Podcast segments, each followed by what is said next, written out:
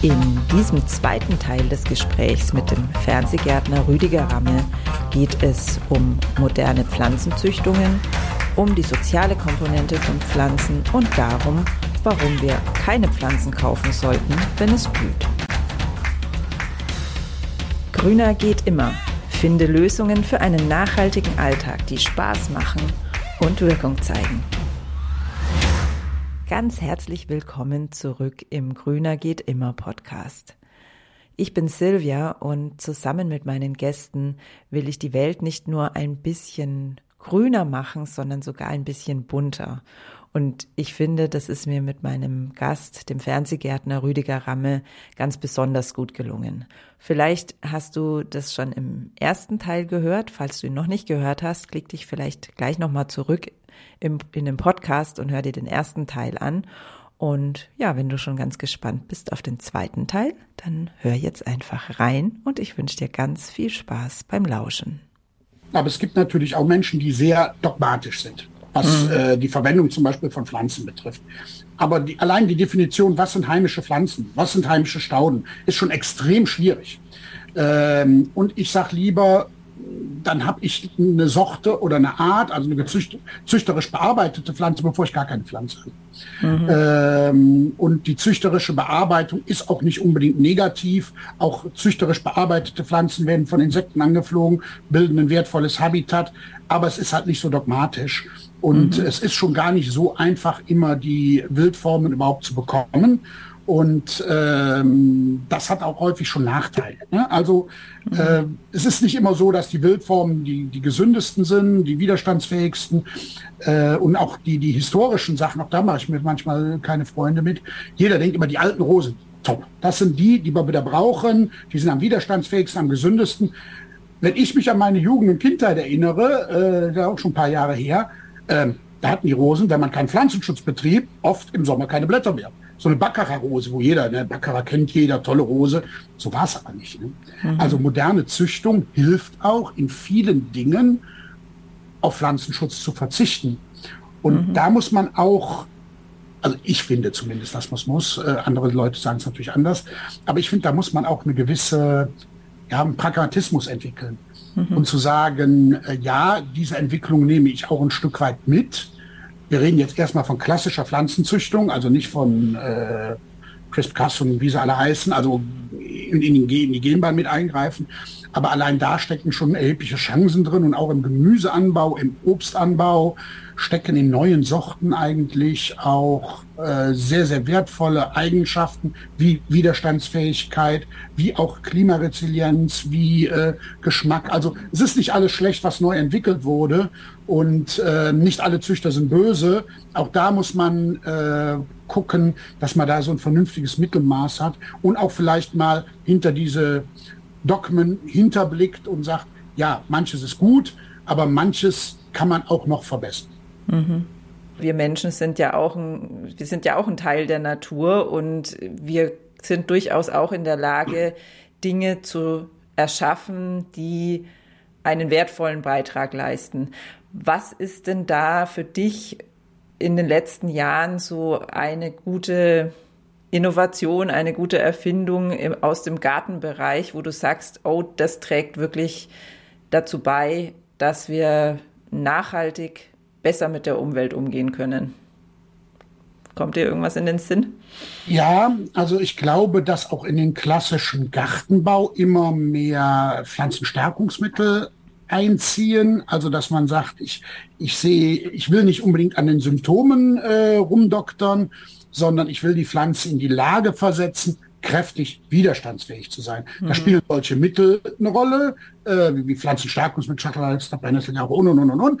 Da mhm. spielen aber auch ähm, Dinge eine Rolle, dass man immer mehr dazu übergeht. Und das ist, macht die Sache nicht unbedingt einfacher, aber dass man Pflanzen wirklich standortbezogen auch auswählt. Mhm. Ähm, das kommt gerade mit dem Klimawandel, wird das immer, immer wichtiger. Ähm, und da, das finde ich eigentlich den, den absoluten Schlüssel zum Erfolg. Mhm. Äh, früher, man geht ins Gartencenter oder viele Leute, die sich vielleicht nicht so sehr mit dem Thema beschäftigen, die gehen ins Gartencenter, das blüht, das blüht, das blüht, das kaufe ich mir jetzt. Ähm, grundfalscher Ansatz. Also ich bin auch ein Freund davon zu sagen, okay, äh, wenn ich jetzt ein Haus gebaut habe, Haus übernommen habe, ich will meinen Garten bearbeiten, macht euch erstmal einen Plan. Guckt, dass hinterher auch alles zusammenpasst. Macht euch Wegebeziehungen, äh, guckt euch vielleicht auch euren neuen Garten, euer neues Haus mal ein Jahr an. Schaut mal, wo ist Sonne, wo ist Schatten und das nicht nur im Januar oder im Hochsommer, sondern auch im Jahresverlauf. Und dann kann ich eigentlich auch wirklich beurteilen, welche Pflanze wohin kommt. Da spielt natürlich der Boden eine Rolle. Da spielt auch das Klima im Sinne von, bin ich in einer kalten Region, bin ich in einer warmen Region, wo staut sich Kälte, wo kann Kälte gut abfließen. Und dann wirklich zu sagen, wir wählen die entsprechenden Pflanzen aus. Das finde ich ähm, ein ganz großer Fortschritt, der in, in Profi-Gärtnerkreisen immer schon da war, aber im Bereich der Hobbygärtner, die sind dann so der, der Impulskauf, ne? ich gehe ins Gartencenter, ich brauche jetzt was. Und diesen Gärten sieht man häufig auch an, wann sie angelegt worden sind, nämlich dann, wenn sie am schönsten blühen. Die denken aber mhm. zu wenig an das zeitige Frühjahr bis in den späten Herbst. Und da hat die, wie ich vorhin schon mal bei meinen Lieblingspflanzen sagten, da hat die Natur echt viel zu bieten. Die kann eigentlich fast zwölf Monate Blüte. Äh, und das ist, äh, da ist viel Potenzial noch. Und ich glaube, dieses Umdenken in den letzten Jahren, das fand ich auch noch ganz wertvoll. Mhm. Jetzt hast du was angesprochen, was bestimmt ganz viele interessiert, nämlich dieses ähm, einen Garten überarbeiten oder neu anlegen. Wenn ich mich jetzt erinnere, ähm, wirklich in dieser Situation bin, ich will einen Garten neu anlegen oder umgestalten. Was könnte denn so der erste Schritt sein? Also du hast jetzt selber gesagt, beobachten, erstmal den Garten kennenlernen, das Grundstück kennenlernen und so. Nur wenn mir das jetzt gerade schon mich total überfordert, wenn ich das nur höre, oh Gott, Boden und wie, wie was für einen Boden habe ich und was könnte denn ein guter Ansprechpartner oder ein guter erster Schritt sein, um ja, da auf den Weg zu kommen, weil das, ich glaube, dass es ganz mhm. viele Menschen schlicht und einfach überfordert und dann ist halt doch wieder das Einfachste, das, was 90 Prozent aller drumrum haben, ein Stückchen Wiese oder Rasen und eine Hecke drumrum. Hm, schwierig. Also erstmal muss man sich natürlich mal im Klaren werden, was soll mein Garten überhaupt? Was will mhm. ich von meinem Garten? Was erwarte ich von meinem Garten? Bei uns ist vielfach auch Umgestaltung, wenn die Kinder aus dem Haus sind. Ne? Vorher ist mhm. der Garten natürlich deutlich kinderorientiert, da hat man noch ein Spielgerät da, die spielen Fußball. Ähm, da ist es mit empfindlichen Stauden schon mal so ein bisschen eine Sache. Die werden dann äh, abrasiert, äh, weil die Kinder halt mal da durchlaufen. Also man muss sich schon im Klaren werden und der Garten in unterschiedlichen Lebensphasen sieht auch anders aus. Man gibt viel Geld aus für die Gartengestaltung und ich finde, es lohnt sich da auch fachlichen Rat. Neben aller Literatur, neben allen Internetauftritten und, und allen Informationen, die man bekommt. Aber wenn ich einen Garten umgestalten will und ich gebe da Geld aus, ich komme ja auch nicht auf die Idee, ein Haus zu bauen ohne Architekten. Mhm. Ich mache mir zwar vorher mal ein bisschen Gedanken, wie könnte das Haus aussehen, was möchte ich, lege ich Wert auf einen großen Wohnbereich, äh, die Schlafbereiche, wie viele Kinderzimmer brauche ich, muss ich auf jeder Etage ein Bad haben und, und, und, und. So, das sollte man, dessen sollte man sich schon klar werden. Aber ich appelliere auch, nimmt euch einen Fachmann an die Hand. Das kostet ein bisschen Geld. Äh, das geht aber auch häufig ohne jetzt eine, eine, absolute detaillierte Planung bis hin zum Bepflanzungsplan, sondern da kann man durchaus auch mal sich von einem Architekten, einem freien Architekten was grübeln lassen, dass der einfach mal kommt, vor Ort berät. Das mhm. finde ich eigentlich einen, einen, guten Ansatz, dass man sagt, so die Wegebeziehung mal festlegen. Da muss ich noch nicht direkt den Belag bemustern, sondern einfach, wie könnten Wege verlaufen, wie kriege ich Höhe in meinen Garten, welche Perspektiven habe ich, wie kriege ich Spannung da rein, mache ich einzelne Zimmer zum Beispiel, so dass ich vielleicht um eine Hecke komme und dann wieder einen ganz neuen Aspekt habe. Wie passt die Bepflanzung oder wie passt die Gartenanlage zur Architektur? Das sind alles Fragen, die zu klären sind. Wenn ich dann, sage ich mal, noch nicht so erfahren bin im Gärtnern, dann würde ich mir durchaus einen Rat eines Fachmanns holen, den vielleicht nach Stunde abgerechnet in irgendeiner Form auch wenn man da mal 1000 Euro in die Hand nimmt, das ist für viele natürlich eine Riesensumme. Mhm. Aber im Vergleich zu der Summe, die ich möglicherweise ausgebe, um Pflanzen zu kaufen, die nicht standortgerecht sind, um Bodenbeläge zu verlegen, die nicht passen äh, und auch kein, kein nachhaltiges Bild abgeben, ähm, da würde ich dieses Geld schon investieren. Man muss ja nicht alles auf einmal realisieren.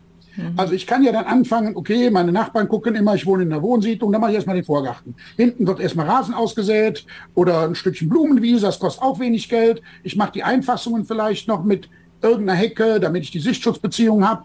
Und dann fange ich einfach mal an. Ich nehme mir danach mal den Weg vor, danach mal den Weg. Ich lege dieses Beet an und wachse mit meinen Fähigkeiten und mit meinen Erfahrungen, auch mit meiner Planungsleistung. Also dann fange ich auch an, dann traue ich mir irgendwann mal zu, das Staudenbeet selber anzulegen oder mhm. zu planen. Aber dann passt es auch hinterher. Also es sollte, ich fange ja auch nicht an, äh, einen Keller zu bauen und weiß hinterher nicht, wie das Dachgeschoss aussieht. Ne? Also da sollte man vielleicht auch ein bisschen umdenken. Und wer daran wirklich nachhaltig interessiert ist und nicht so unbedingt die Zeit hat, sich da tief reinzuarbeiten, sollte sich Hilfe holen. Aber ich kann auch nochmal appellieren, es gibt natürlich auch unheimlich viele Gartenschauen. Die haben natürlich mhm. auch den Aspekt und da kann man sich sehr, sehr gute Anregungen abholen. Demnächst sind wir auch mit Wir sind Garten dabei auf der Buga in Mannheim, aber auch die ganzen anderen Gartenschauen, Landesgartenschauen, die bieten schon sehr viel Informationen. Da machen sich sehr viel schlaue Menschen Gedanken, wie auch ein Hausgarten der Zukunft aussehen kann, wie ein Vorgarten der Zukunft aussehen kann. Und da kann man sich durchaus auch die ein oder andere Anregung holen. Ja, und vor allen Dingen ist sie auch spüren. Im Gegensatz dazu, wenn wir im Internet anfangen zu suchen, dann ist halt schnell die Überforderung da, weil einfach so unfassbar viel zu finden ist an tollen Bildern. Und äh, auf so einer Gartenschau, da kann man ja dann doch mal richtig durchlaufen und das einfach wirklich auch spüren, ob das zu einem passt und ob es angenehm ist. Ja, also das ist auf jeden Fall ein total guter Tipp. Und das, also was ich nochmal unterstreichen will, was ehrlich gesagt mein größter ähm, mein größtes Learning und auch immer wieder das Schwierigste ist, die Geduld zu haben. Das muss nicht alles im ersten Jahr genauso sein, wie es ähm, dann mal ist, weil erstens funktioniert es mit einem Garten ja so und so nicht, weil es ja lebend ist und die Pflanzen wachsen und es so und so in jedem Jahr anders aussieht als im Jahr vorher. Und äh, ja, außerdem ja, ändern sich die die Ansprüche und vor allen Dingen ja, also was ich immer wieder erlebe, man muss im Garten irgendwie ein Stück weit auch die Dinge ausprobieren, um dann entscheiden zu können, ob sie einpassen. Und es macht so viel Spaß. So ein Garten ist ja auch nie fertig. Genau. So ein Garten ist nie fertig. Also man, auch du kannst auch den besten Architekten haben. Die eine Pflanze tut's halt da nicht. Das ist so. Äh, das hast du fünfmal ausprobiert, das hat auch 25 Mal funktioniert, aber die tut's da nicht. Also es ist auch eine Dynamik immer in einem Garten drin. Und äh, gerade jetzt, wenn man Herbst, ich gucke dann immer im Sommer, steckt man ein Stückchen rein, ah, das ist nicht so schön, weil das vergisst man ja über den Winter, ein Gartenbuch zu führen, ist auch eine ganz tolle Sache. Was habe ich wann gemacht? Was will ich vielleicht ändern? Weil im Frühjahr hat man schon wieder vergessen oder wenn man die Stauden jetzt umpflanzen könnte, dann weiß man es nicht mehr. Also auch seine Erfahrungen so ein bisschen mitzuteilen, weil Gärtnern, auch das ist eine Sache, die ich in den letzten Jahren, seit ich doch intensiv auch äh, in anderen Gärten unterwegs bin, gelernt habe. Gärtnern hat unheimlich viel mit Erfahrung zu tun. Mhm. Ich bringe von meiner Uni durchaus Wissen über Pflanzenphysiologie, über äh, Schädlingskunde, über Mykologie, all bringe ich mit. Aber von einer erfahrenen Gärtnerin oder von einem erfahrenen Gärtner kann ich immer noch ganz, ganz viel lernen. Und die 20 Jahre, in denen ich in, in Gärten unterwegs bin, haben mir mindestens genauso viel gebracht wie den Leuten, bei denen ich zu Besuch war. Ähm, und da muss man auch häufig sehr, sehr demütig sein äh, und sagen, Gärtnern ist nie, genau wie der Garten nicht fertig wird, ist man als Gärtner nie ausgelernt. Also es gibt keinen Aspekt, den man, äh, es gibt immer noch Aspekte, die man nicht kennt. Äh, es gibt Kombinationen, die man nicht kennt. Es gibt auch Zusammenhänge, Erfahrungen, die mitgeteilt werden. Und manche Sachen, wo ich sage, kann ich mir nicht erklären, aber funktioniert, super. Dann mache ich es vielleicht mal nach. Ne? Ja. Und es gibt ganz viele Sachen, die bei dem einen funktionieren und bei dem anderen gar nicht. Absolut. Es ist auch, es ist einfach, es ist einfach Leben pur. Und deswegen ja, also jetzt merke ich gerade, wir kommen jetzt doch sehr stark in die, in die Gartendetails. Ich habe das vorher im Vorgespräch schon gesagt, dass es mir im Gespräch mit einem Gärtner schwerfallen lässt, dann äh, schwerfallen wird, da nicht reinzukommen. Und dennoch geht's ja hier um Nachhaltigkeit und vor allen Dingen ähm, darum, Mut zu machen und ja, die Freude daran zu wecken. Deswegen jetzt auch eine meiner beliebtesten Fragen. Hast du Hoffnung für unsere Erde? Ja, ich bin eigentlich ein grundsätzlich positiver Mensch.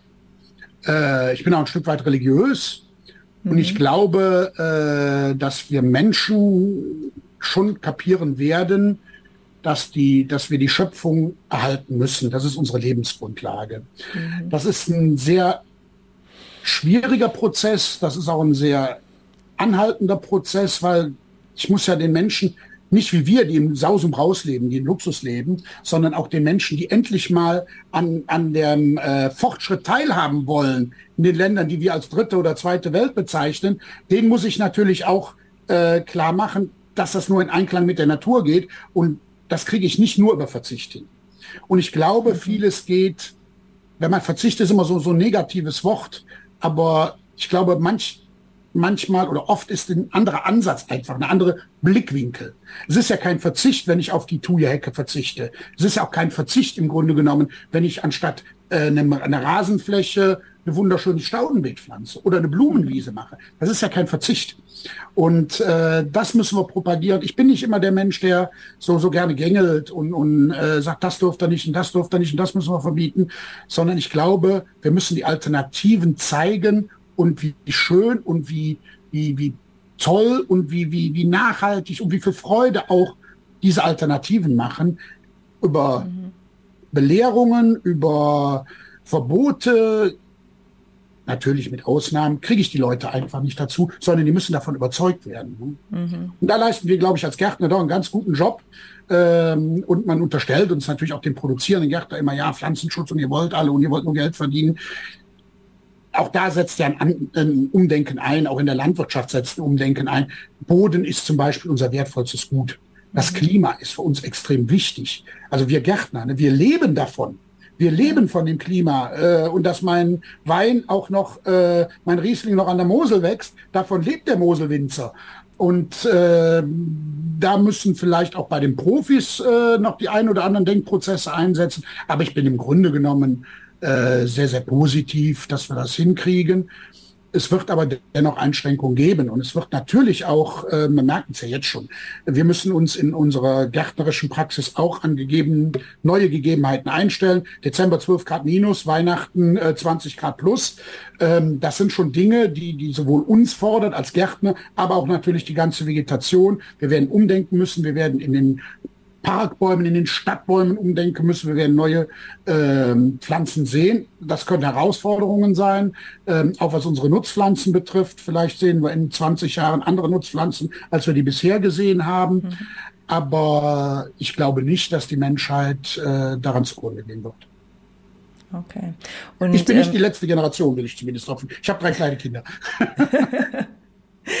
Ja, also wenn ich, wenn ich mir die Kinder und die Jugend von heute so anschaue, also ich habe da eine ganz andere Wahrnehmung, als man es oft so hört, dann habe ich auch viel Hoffnung, dass das noch was werden wird. Ja. Ähm, und äh, Du, also du hast ja Einblick, wie du gerade schon gesagt hast, so in diesen Profibereich. Da nimmst du auch dieses Umdenken schon deutlich wahr. Ja, also wir waren ja. gerade auf der internationalen Pflanzenmesse in Essen, auch mit Thorsten Bremer von Wiesengarten. Mhm. Und äh, die hat ja zwei Jahre nicht stattgefunden. Und wenn man sich jetzt mal so umschaut, da hat schon ein Umdenken stattgefunden. Das ist aber auch nicht unbedingt der, will ich gar nicht so, so verherrlichen, dass die Leute, also die Profis auch alle umdenken und Ökologie so, aber das ist allein der Kostendruck. Also äh, wir merken als Gärtner natürlich, Transportkosten steigen. Wir merken als Gärtner natürlich, äh, dass Dünger insbesondere sehr, sehr teuer geworden ist. Energie ist ein ganz, ganz großer Faktor. Äh, und wir werden uns natürlich, und das muss man auch sagen, bei bestimmten Kulturen als Verbraucher durchaus auf höhere Preise einstellen müssen. Mhm. Ähm, da haben wir vielleicht auch von unserer Substanz gelebt, äh, von den niedrigen Energiekosten, die ja im Grunde genommen auch klimaschädlich sind, das muss man ganz klar sagen. Ähm, da werden wir als Verbraucher vielleicht ein bisschen umdenken. Es wird mehr zu wir Gärtner sagen, Kalthauskulturen gehen, also Pflanzen, auch die Züchtung geht dahin, Pflanzen zu züchten, die vielleicht nicht ganz so viel Wärme brauchen, äh, die eine kürzere Kulturzeit haben. Aber da steckt so der Teufel so ein bisschen im Detail, aber auch die Chance im Detail. Das sind viele, viele kleine Schritte. Mhm. Ähm, aber jetzt zu sagen, wir kaufen im Winter keine Tomaten mehr oder Schnittblumen schaffen wir ganz ab im Winter, das halte ich eigentlich für die falsche Konsequenz, weil natürlich Pflanze auch eine Funktion hat. für den Menschen. Also es ist natürlich auf der einen Seite Gärtnern im Einklang mit der Natur, aber ich finde, Pflanz hat auch eine, eine, eine soziale äh, Komponente. Äh, Begegnung in den Parks, äh, ein Strauß Blumen im Winter, das macht Freude, das hält auf und äh, ich glaube nicht, dass wir da komplett drauf verzichten sollten. Wir sollten aber nachhaltig damit umgehen, wir sollten verantwortungsvoll damit umgehen. Und mhm. natürlich viele Gärtner nutzen mittlerweile Hackschnitzelanlagen, die heizen mit Pellets, die gehen auf alternative Energiequellen. Erdwärme ist ein ganz, ganz großes Thema, Solar ist ein ganz, ganz großes Thema. Mhm. Also da setzt aufgrund, mindestens aufgrund auch des Kostendrucks, ein ganz, ganz großes Umdenken ein. Und das sieht man allenthalben, wenn man auch über die technischen Bereiche der Messe geht, äh, wie viele Leute sich da Gedanken machen.